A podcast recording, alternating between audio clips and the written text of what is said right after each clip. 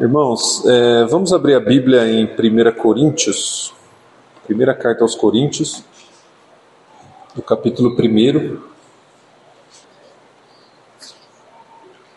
1 Coríntios, capítulo 1, versículos 17 até o 25.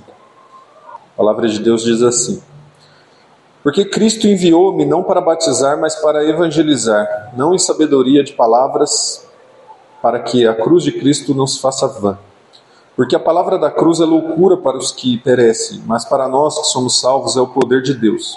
Porque está escrito: Destruirei a sabedoria dos sábios e aniquilarei a inteligência dos inteligentes.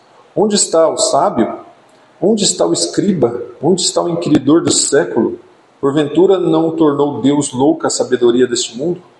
Visto como na sabedoria de Deus o mundo não conheceu a Deus pela sua sabedoria, aprove a Deus salvar os crentes pela loucura da pregação.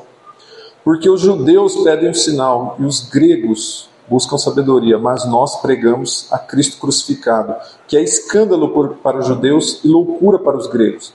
Mas os que são chamados, tanto judeus como gregos, lhe pregamos a Cristo pelo poder de Deus, porque a loucura de Deus é mais sábia do que a sabedoria dos homens, e a fraqueza de Deus é mais forte do que os homens. Amém? Tem outros versículos, irmãos, que eu gostaria de ler também, que é no capítulo 2, do versículo 1 a 11, que é a continuação do apóstolo Paulo falando a respeito da questão da sabedoria. Mesmo, mesmo livro, né, 1 Coríntios, capítulo 2, versículos de 1 a 11. E eu, irmãos, quando fui ter convosco, anunciando-vos o testemunho de Deus, não fui com sublimidade de palavras ou de sabedoria, porque nada me propus saber entre vós, senão a Cristo, a Jesus Cristo e esse crucificado. E eu estive convosco em fraqueza e em temor, em grande tremor. A minha palavra e a minha pregação não consistiu em palavras persuasivas de sabedoria humana, mas em demonstração de espírito e de poder, para que a vossa fé não se apoiasse em sabedoria dos homens, mas no poder de Deus.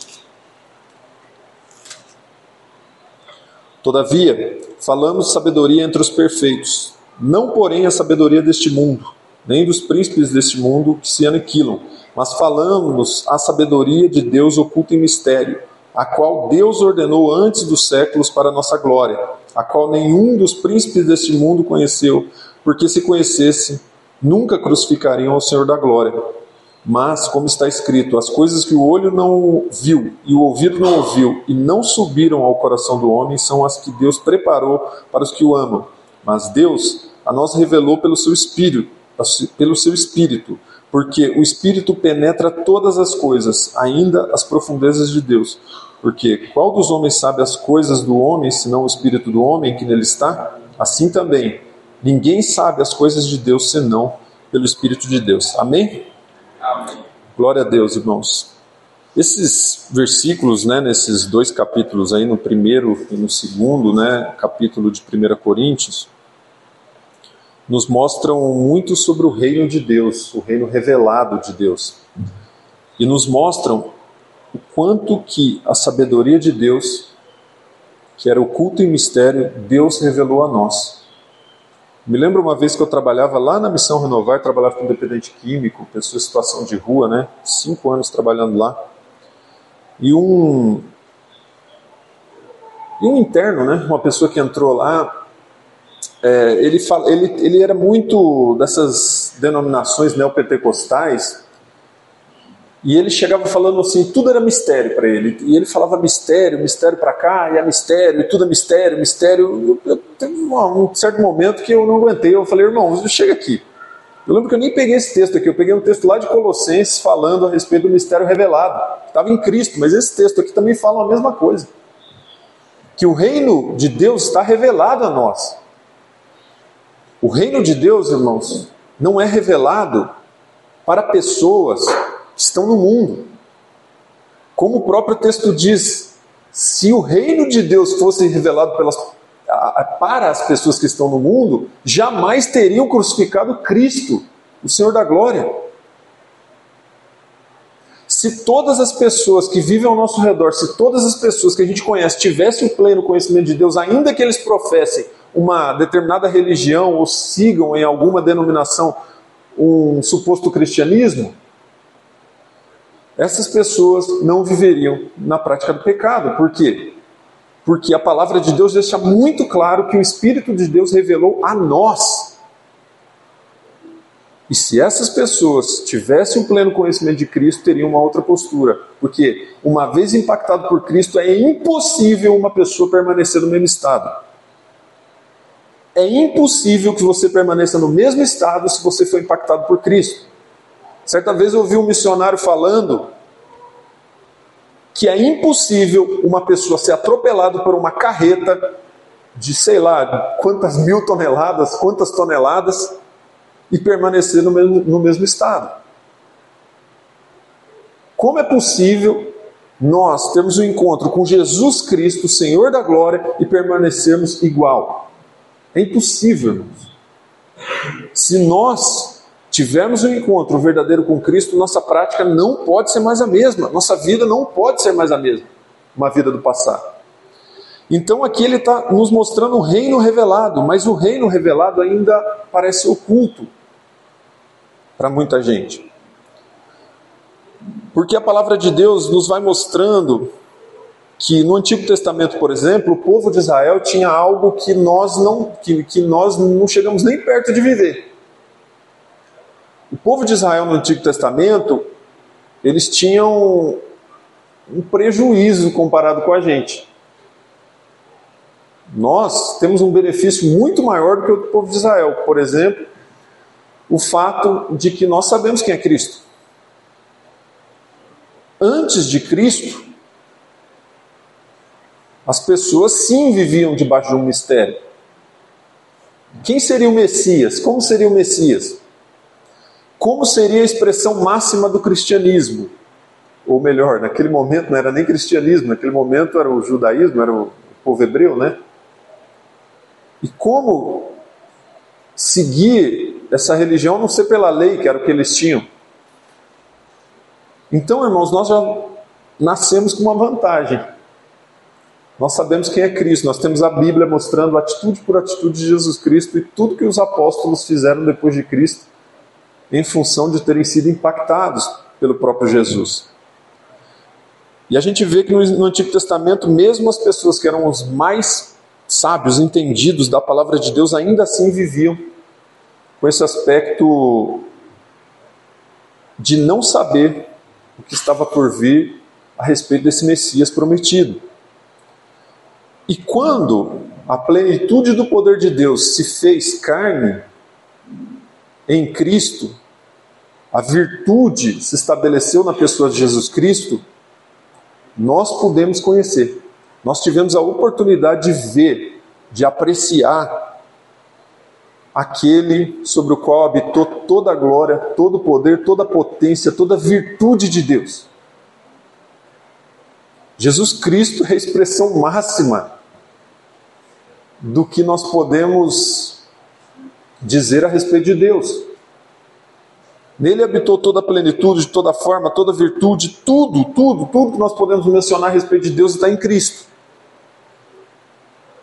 E se a gente tem um modelo a seguir, a gente tem que olhar para as obras de Cristo. E as obras de Cristo mostram quem ele era e ao mesmo tempo revelam quem é Deus, e depois ele traria o Consolador, nós já falamos sobre isso em outras oportunidades, mas o fato é que Cristo reúne toda a primazia da criação. Cristo reúne tudo em todos, é tudo é, de uma maneira impressionante. Toda a criação está debaixo da força e do poder de Jesus Cristo. O livro de Colossenses deixa isso muito claro. E toda a inteligência de Deus se fez carne em Cristo. Em obra, em gesto, em ação, em espírito, em que quer que nós possamos mencionar. Mas ainda assim, irmãos, para muitos, muitas vezes o reino parece não revelado, não descortinado. Porque com quantas pessoas a gente já conviveu na nossa vida cristã e que parece que é uma penumbra, assim como existe até hoje no, no povo de Israel, que não consegue enxergar Jesus Cristo como Messias, como Salvador. E às vezes nós, convivendo tanto tempo dentro de denominações e aqui na congregação, Quantas vezes nós nos deparamos com pessoas que a gente fala, mas não é possível. Quanto tempo eu caminhei com esse irmão, com essa irmã e hoje está desviado, desviada? Quanto tempo a gente caminhou com fulano, com ciclano e ainda assim essas pessoas parecem que não tinham conhecimento de quem é Cristo, porque as atitudes, dia após dia, mostravam o contrário. Irmãos, no texto lido nós vemos que, obrigado, a palavra de Deus não pode ser revelada por força, não pode ser revelada por inteligência humana. Nós temos várias pessoas aqui, vários professores, né? A gente poderia sentar um, um cristão, ou melhor, uma pessoa que não é cristã na nossa frente, a gente ficar, virar a noite, falando de Cristo para essa pessoa. E a gente explicar tudo o que há de conhecimento e inteligência e todos os irmãos juntos aqui, todo mundo para uma pessoa falando a respeito de Cristo para ela.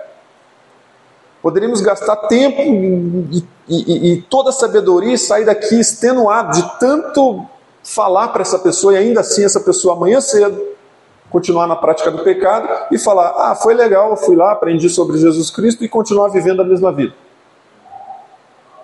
Lembro muito do Jô Soares, toda vez que eu falo sobre isso. O Jô Soares, toda vez que ele recebia alguma pessoa que tinha um diálogo cristão, o Jô Soares falava profundamente sobre Cristo com a pessoa. Mas Jô Soares não era um homem necessariamente convertido da maneira como a gente conhece, com o conhecimento de Cristo revelado espiritualmente. Jô Soares conhecia Cristo aqui na inteligência humana, mas nesse texto que nós lemos fica muito claro que a inteligência humana não é capaz. Não é capaz de conhecer quem é Cristo. É por isso, irmãos, que a gente pode pegar, muitas vezes, dentro das denominações todas que existem pelo Brasil, existem pessoas altamente letradas lá e existem pessoas extremamente simples. E hoje eu estava falando aqui, a gente chegou aqui, né, falando sobre a igrejinha lá Iretama, uma cidadezinha onde eu nasci. E hoje, não sei, aqui estava me lembrando a minha, a minha cidade, a, a, tem uma presbiteriana renovada lá e, e, sempre eu frequentava lá. E um clima muito parecido, tamanho muito parecido, assim, me lembrei hoje na hora que cheguei aqui. E uma cidade muito simples, que é a cidade de Iretama, onde eu nasci, pessoas, irmãos lá dentro daquela denominação muito, muito simples, irmãos, mas de uma simplicidade que é sério, assim, é difícil a gente encontrar aqui em Maringá. Pessoas muito pobres, muito, muito, muito. Falam assim, muito, muito errado. Nossa, mas é a condição econômica, a gente sabe disso, né, de uma cidade muito pobre também. E os irmãozinhos simples, simples, eu lembro dos irmãos tocando, irmãos. Como pode explicar isso? Eu ia naquele culto, eu já era universitário, eu estava fazendo, eu era acadêmico, não, né, eu estava fazendo faculdade na época, depois já estava formado, continuava indo lá. E vendo alguns irmãozinhos, eu falava, meu Deus, e, e brotava uma sabedoria de alguns deles, assim, que você falava, não, não, não tem outra explicação não ser vindo direto do Pai. Sabe, como pode uma pessoa tão simples e ao mesmo tempo tão conhecedora da palavra coisa que muitas pessoas extremamente inteligentes não têm o mínimo conhecimento e não chega, não arranha aquele conhecimento daquele irmãozinho, muitas vezes até analfabeto. Porque aquilo não foi revelado com sabedoria de homens, aquilo foi revelado pela palavra de Deus. E se a gente não parar para pensar a respeito disso que o apóstolo Paulo fala aqui, a gente nunca vai entender esse Cristo crucificado que fez o apóstolo Paulo cair e o apóstolo Paulo tinha motivos e mais motivos para falar de sabedoria humana, porque ele era um dos homens mais inteligentes de sua época, um dos mais letrados, um dos mais conhecedores, que aprendeu com um dos homens mais conhecedores da época, que era Gamaliel, que ensinou Paulo na, a respeito da lei, a respeito das coisas do, né, da ciência humana. E o apóstolo Paulo tinha um conhecimento absurdo mas mesmo assim ele rejeita tudo isso e começa a falar aqui para gente que a sabedoria humana de nada vale, porque a sabedoria humana é loucura para Deus. E Deus usa as coisas fracas desse mundo para confundir as fortes e usa muitas vezes os indoutos para é, confundir os doutos, usa é, as coisas loucas desse mundo para confundir as sábias. Porque a lógica de Deus é ilógica. a lógica de Deus, conforme a sabedoria humana, não tem lógica nenhuma. É totalmente lógica. Para para pensar, irmãos. Aquele que quer ser forte tem que ser fraco. Aquele que quer ser inteligente, se faça né? humilde. Exato. Quando estou fraco, aí que eu sou forte. Quer receber, então dá. É, quer receber, dá. Quer ganhar, perca. Que lógica tem nisso? Né, Renata? Nem lógica formal, nem lógica dialética, que já estudou de gregos e, e troianos. não, não explica. Não explica. Não explica, irmãos. Tudo você tem que fazer o contrário daquilo que é daquilo que a sabedoria humana apresenta. E o apóstolo Paulo está mostrando exatamente isso. Não adianta somente a gente olhar até para as nossas virtudes, para quem nós somos, irmãos, porque isso não adianta nada no reino de Deus, porque se não for o poder do Espírito nos levando a alguma coisa, tudo que nós fazemos vai acabar desembocando na carne. Nós vimos muitas vezes quantos pastores, quantos líderes, quantas pessoas né, de, de várias e várias denominações já caíram. Pessoas que eram inteligentíssimas, pessoas que muitas vezes até tinham o Espírito de Deus em um certo momento, mas de repente começaram a andar longe de Deus e o resultado foi perder a essência daquilo que os guiava, que era o Espírito Santo. Então, irmãos, é exatamente disso que eu quero falar, porque toda sabedoria está em Cristo. Se a gente está falando do reino revelado, a gente tem que entender o porquê que toda sabedoria está em Cristo e por que que Cristo, o que, que Cristo tem que os outros não têm. Por que, que o apóstolo Paulo fica tão impactado ao falar sobre Cristo por que, que, o apóstolo Paulo muda completamente a vida dele, apóstolos, discípulos e todo mundo muda completamente a vida em função desse encontro com Cristo? E ainda, e ainda hoje nós continuamos a ver pessoas mudando completamente de vida em função de Cristo.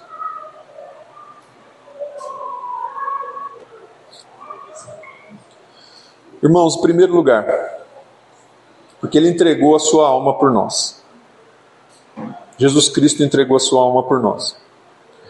Nós vemos que no Getsemane, quando Jesus Cristo estava à beira da própria morte ali, lá no, no Monte das Oliveiras, Jesus Cristo fica numa situação em que, quando a gente estuda a respeito disso, né, ele soa sangue. Quando ele, ele soa sangue, irmãos, isso mostra para gente uma situação que acontece, acontece geralmente em casos de pessoas que são torturadas. Jesus Cristo não tinha levado nenhuma chicotada ainda, nada. Jesus Cristo está orando no Getsemane e ele está assim, num estado muito além do que uma pessoa pudesse imaginar olhando só. Psicologicamente, Jesus Cristo está num, numa batalha. Porque ele está, ao mesmo tempo, sendo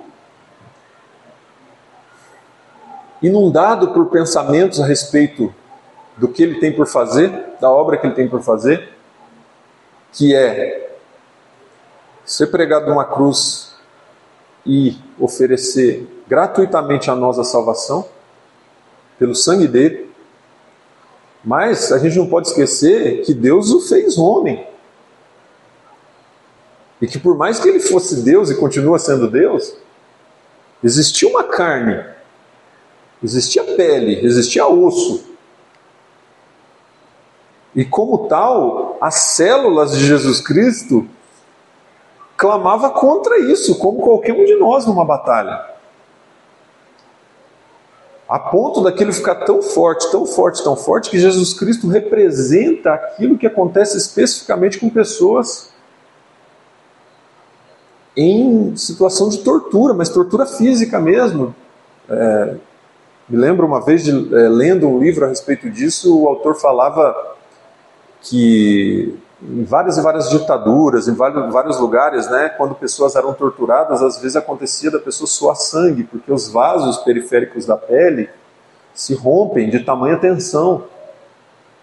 A pressão sanguínea violentíssima que faz romper vasos periféricos aqui da pele a ponto da pessoa começar a suar sangue. E Jesus Cristo soa sangue, a Bíblia fala. Então Jesus Cristo estava realmente começando a ser moído pelas nossas transgressões, conforme diz o livro de Isaías. Moído. Moído até psicologicamente.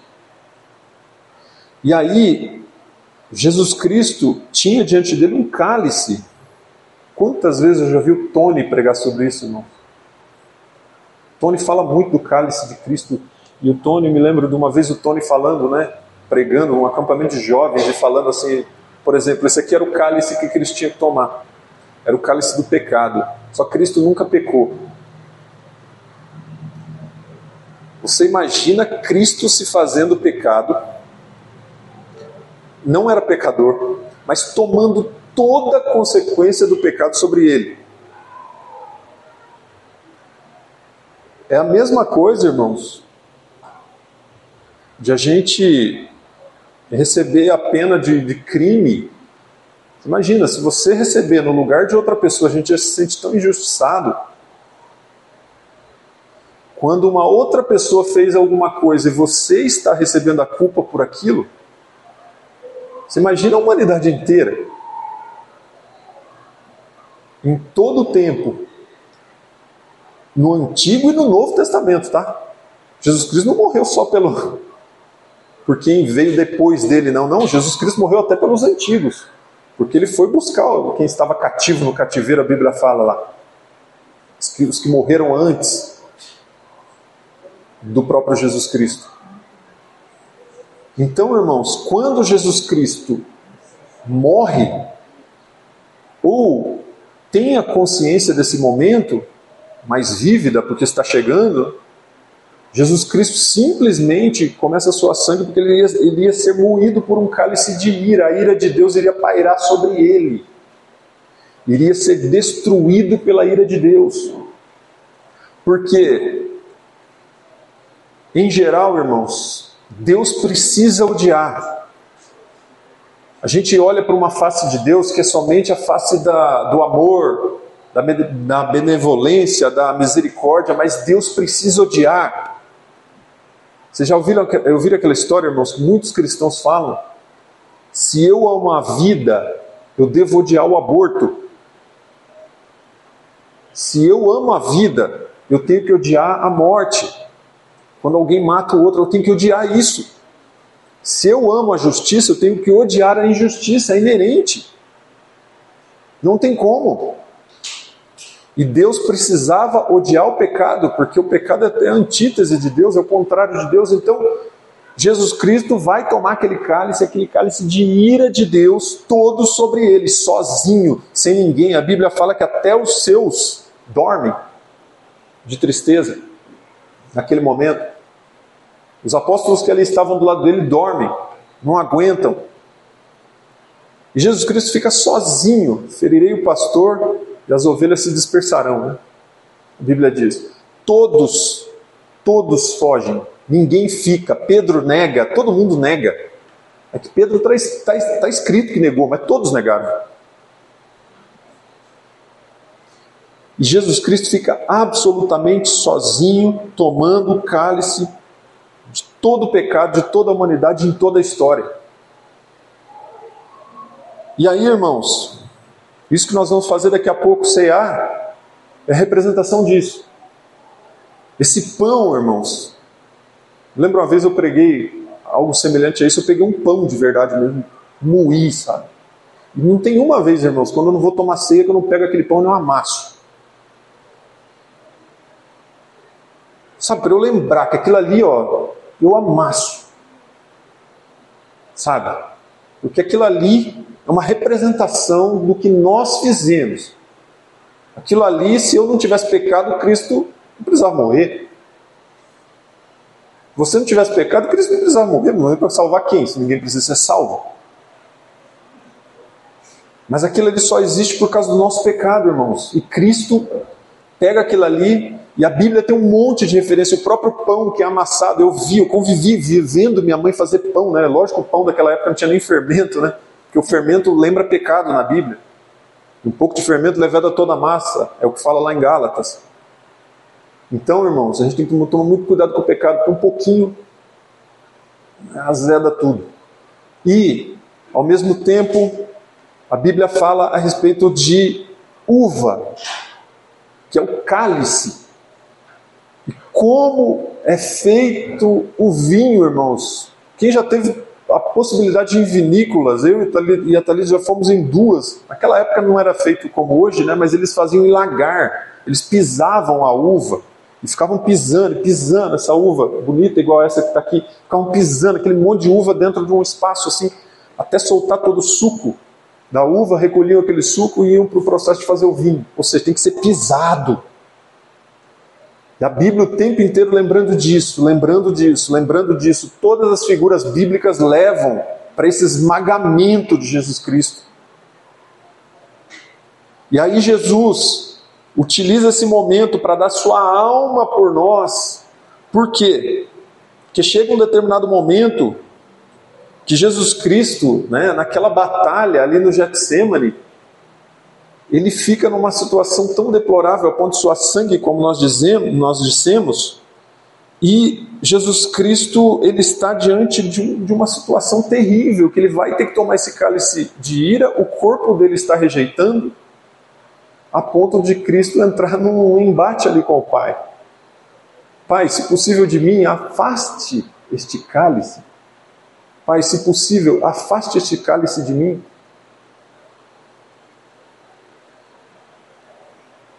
É incrível Jesus falar isso, né? Ele nasceu para isso, ele, ele pregou sobre isso a vida inteira, foi para esse momento que eu nasci. E de repente Jesus Cristo fala diante do Pai: Pai, se possível, afasta de mim. Várias interpretações, né? Será que Cristo não queria tomar? Óbvio que não, irmão. O corpo dele suou sangue, porque ele não queria. Ele não queria tomar todo o pecado de toda a humanidade sobre ele. Óbvio que não, Jesus Cristo é limpo. É a maior pureza, a maior virtude que existe no universo. Aliás, o universo foi criado por ele. Como pode o ser mais puro tornar-se impuro, pelo menos por um momento? A ponto da Bíblia falar né, que naquele momento Deus vira, né, não, Deus não, não vira o rosto para Cristo. Não é? Oi? Exato. Na hora que ele está crucificado. Mas nesse momento aí no Getsemane, Deus já começa todo aquele processo, porque Deus já começa a derramar sobre ele esse cálice. E essa punição né, pelo pecado. E Jesus Cristo está sendo, começa a ser esmagado, não é à toa que sua sangue. Então ele entrega a sua alma. O que é a alma? Entrega a sua mente, irmãos. Pai, se possível, afasta de mim mas que não seja feita a minha vontade, mas a tua. Entregar a alma, entregar nosso pensamento, nossa, nossa mente para Jesus Cristo. Eu não quero, óbvio que não, mas que seja feita a tua e não a minha vontade. Ou seja, independentemente daquilo que eu queira ou eu não queira, eu sei que a tua vontade é melhor para mim. E é difícil, irmãos, a gente viver assim. Porque muitas vezes a gente quer alguma coisa, mas será que Deus quer? E, e, e isso nas coisas mais simples da vida. Você imagina o momento que Jesus Cristo vivia.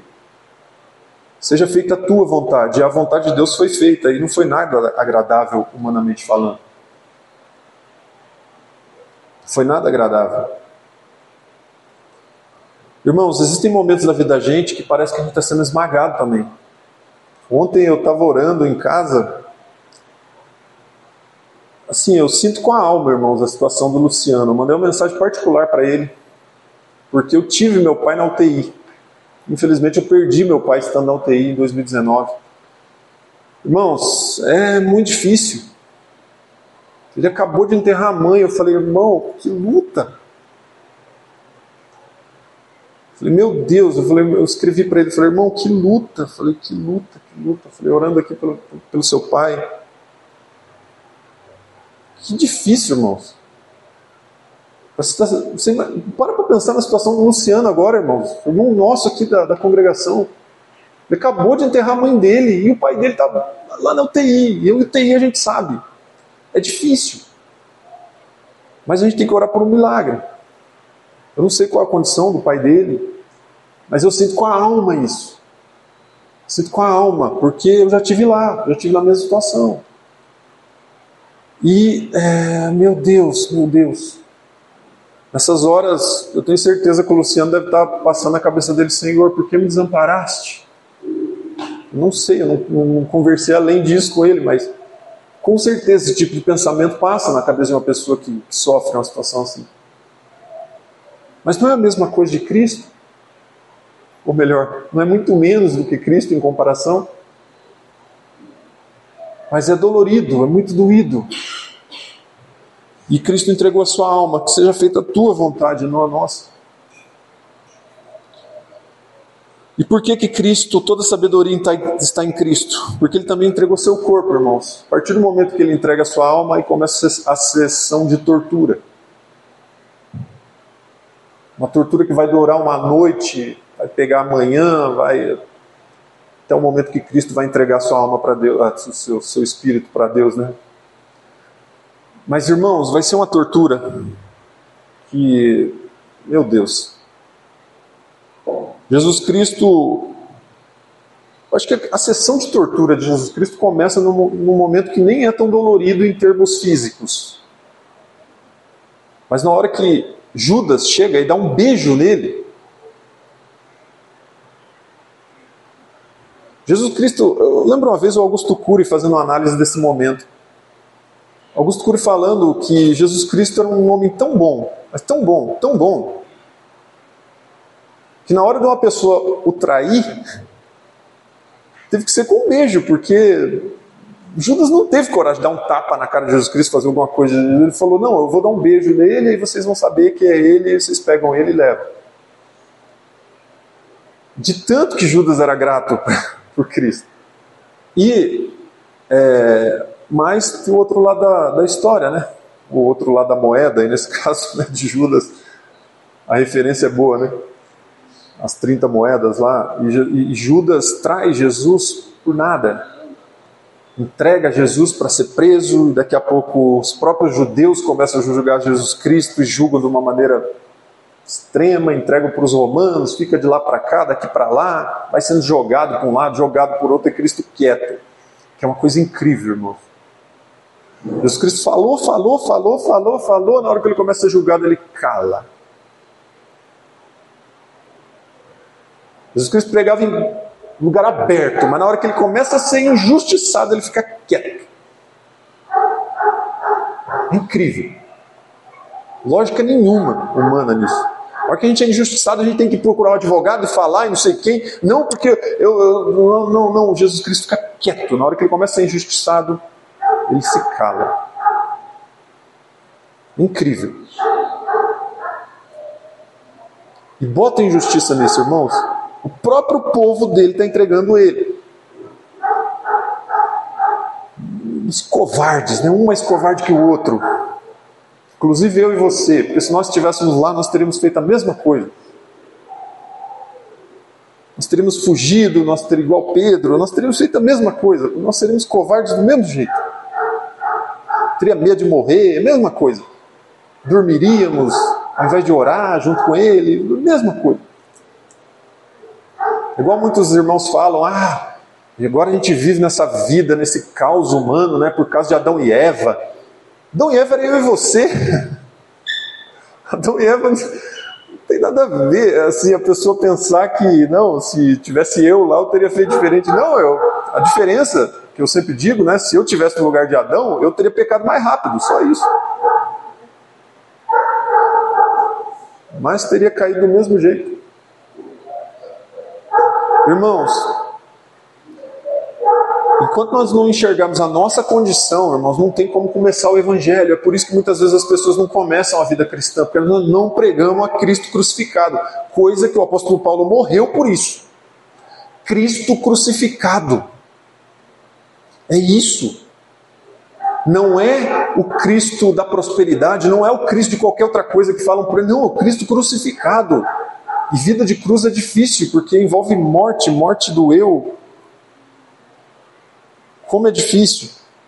E aí Cristo entrega seu corpo, e o seu corpo vai sendo moído, aí sim com chicotadas, com pancadas, carregando cruz, cusparadas, humilhação de tudo quanto é forma que a gente possa imaginar. E dor, e dor, e dor, e ele quieto, como ovelha que vai sendo levada para o matadouro, como estava já previsto pelos profetas 700 anos antes de Cristo nascer.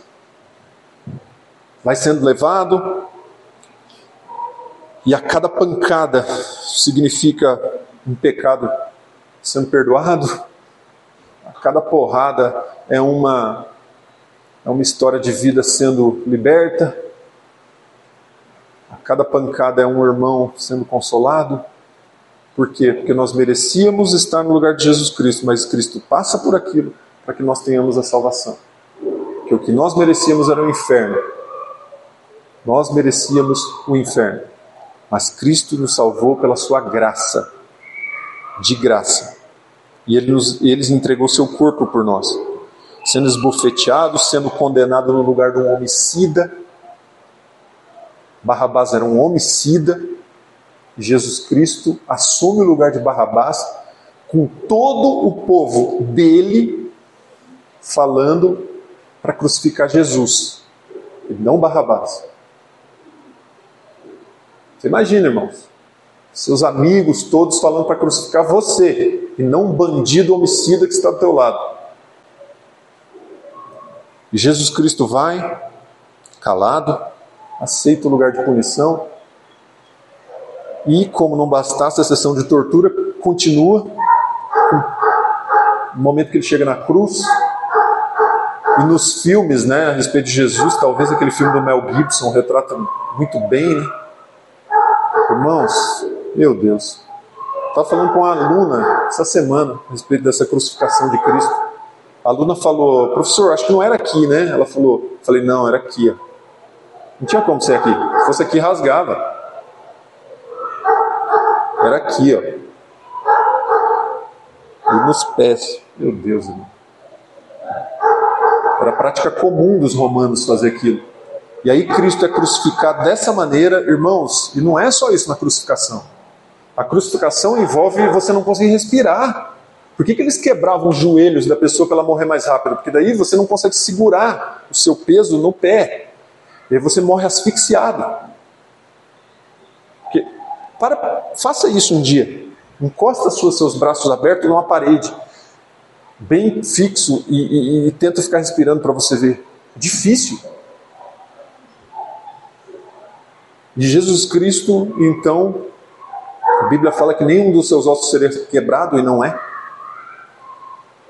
Irmãos, Jesus Cristo entrega seu corpo, seu corpo é arrebentado destruído, até coroa de espinhos colocaram nele, humilhando, humilhando, toda forma de humilhação. Falava, ele não quer ser rei? Colocaram, vestiram ele de vermelho, deixaram ele nu na frente de todo mundo, depois vestiram de vermelho. Por que vermelho? Porque vermelho era, era a cor dos romanos. Vermelho era muito difícil de produzir naquela época, só reis poderiam usar vermelho. Aí vestem Jesus Cristo com aquela aquela roupa vermelha e fala, ó, oh, tipo, imperador, não sei o quê, aí escreve aquele negócio lá em Inri, Ingri, sei lá, ao rei dos judeus. Ele, olha, ele é um rei, tiram sarro dele, humilham, jogam sortes, e depois crucificam, depois que crucificam, colocam lá, e ele fica exposto lá para todo mundo ver. Aí, ó, não era esse o rei que vocês falavam? Aí, ó, coitadinho aí, o que, que ele faz? Não tem poder nenhum, ó lá, está crucificado. E aí, Jesus Cristo, naquela situação terrível, e as pessoas blasfemando ainda dele. Se tu és rei, desce daí salva-te a ti mesmo. Jesus Cristo, naquela situação terrível, tenebrosa, difícil, quando dá seis horas de período dele crucificado, das nove da manhã às três da tarde, Jesus Cristo chega a um fim. Jesus Cristo entrega a última coisa que faltava entregar. Já entregou alma, já entregou corpo, agora ele entrega o seu espírito. Pai, em tua mão entrego o meu espírito.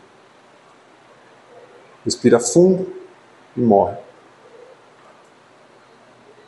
Irmãos, tem uma profecia no livro de. Tem uma, uma, uma palavra de Ezequiel, no livro de Ezequiel, que ele fala que a alma que pecar, essa morrerá.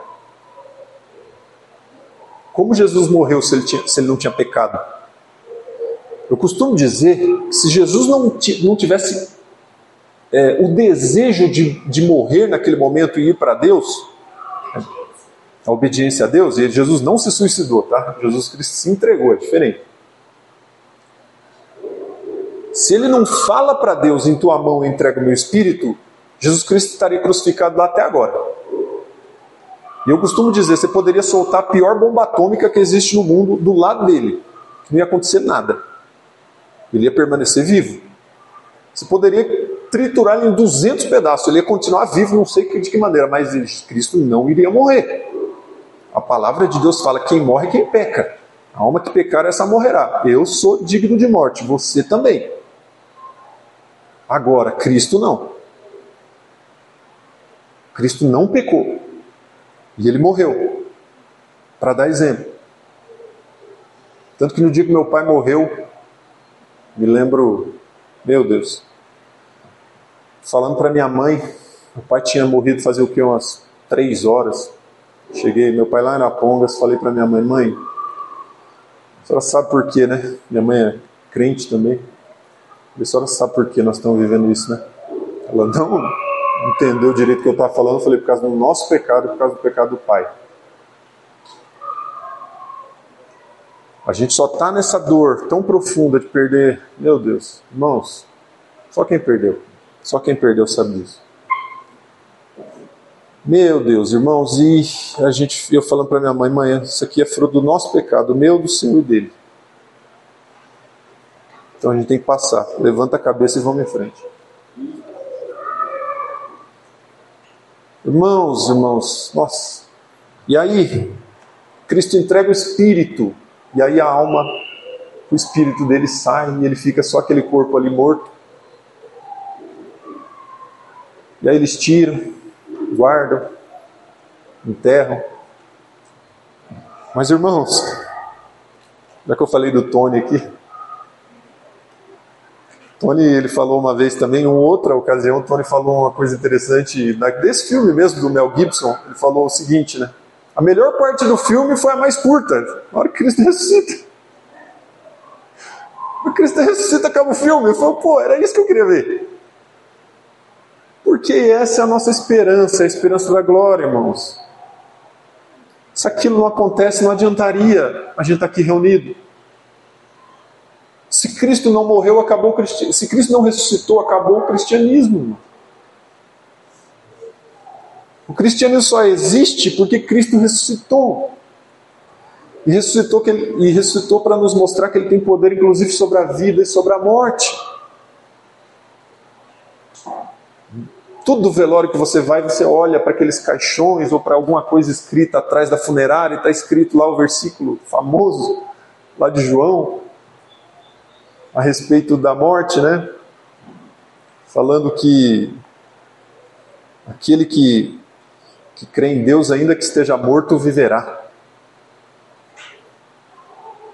Aí o apóstolo Paulo vai lá, na, vai e fala: Ó oh morte, onde está o vosso aguilhão? Mostrando para a gente claramente o quanto que a morte já não tem poder. Por isso que esses homens davam a vida por Cristo que eles sabiam que ainda que eles morressem, eles não estariam mortos, porque quem está com Cristo não está morto, irmãos. E Cristo se entregou de todo por nós, corpo, alma, espírito por nós. Para nos dar o exemplo, para que nós possamos entender esse reino revelado, irmãos. Lembra que eu falei, eu acho que da última vez aqui, que Cristo é meu ídolo? É por essas coisas também. É por essas coisas que Cristo é meu ídolo. Fique de pé, irmãos, vamos orar.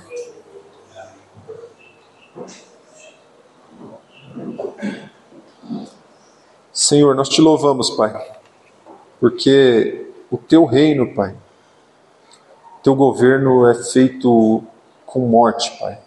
Batismo representa a morte, a morte de Cristo. Mas essa morte, Pai, é provisória, Senhor. Nós te agradecemos e te louvamos por isso, porque teu reino leva para a vida. Dentro da lógica de Cristo, Pai, a lógica de Cristo que contraria a lógica humana, que não é semelhante àquilo que eu penso, daquilo que meus irmãos pensam, mas é segundo a tua vontade, Pai. Em nome de Jesus, Pai, nos faz entender essa verdade, Pai, que não é do jeito que nós queremos, é do jeito que tu queres, Senhor. Em nome de Jesus, Pai, nos ajuda a viver conforme a tua vontade, não a nossa, Senhor. Em nome de Jesus, Pai, que a gente aprenda a viver com aquilo que dói em nós, Pai, sabendo que nós estamos cumprindo a tua vontade, Pai. E que aquilo, Pai, que esteja nos perturbando, a gente tenha, Pai, a plena certeza de que, na verdade, até isso contribui para o bem daqueles que amam a Deus, Pai. Em nome de Jesus, Pai, nos ajude nessa vida cristã tão repleta de desafios, Pai. Nos ajude a olhar para Cristo, Pai, para vencer esses momentos difíceis da vida, Pai. Abençoe os irmãos, Pai, dessa congregação. Abençoe todos nós, Pai, que estamos, as crianças, todos que estão os professores, todos que estão nesse momento, Pai, falando dessa verdade, desse reino revelado, Pai. Em nome de Jesus, nos ajuda a revelar esse reino para outras pessoas também. Em nome de Jesus, Pai. Que possamos falar da Tua palavra, Pai, como quem conhece a Ti, como quem ama esse reino de Cristo. Pai, em nome de Jesus te agradecemos. Amém. Glória a Deus.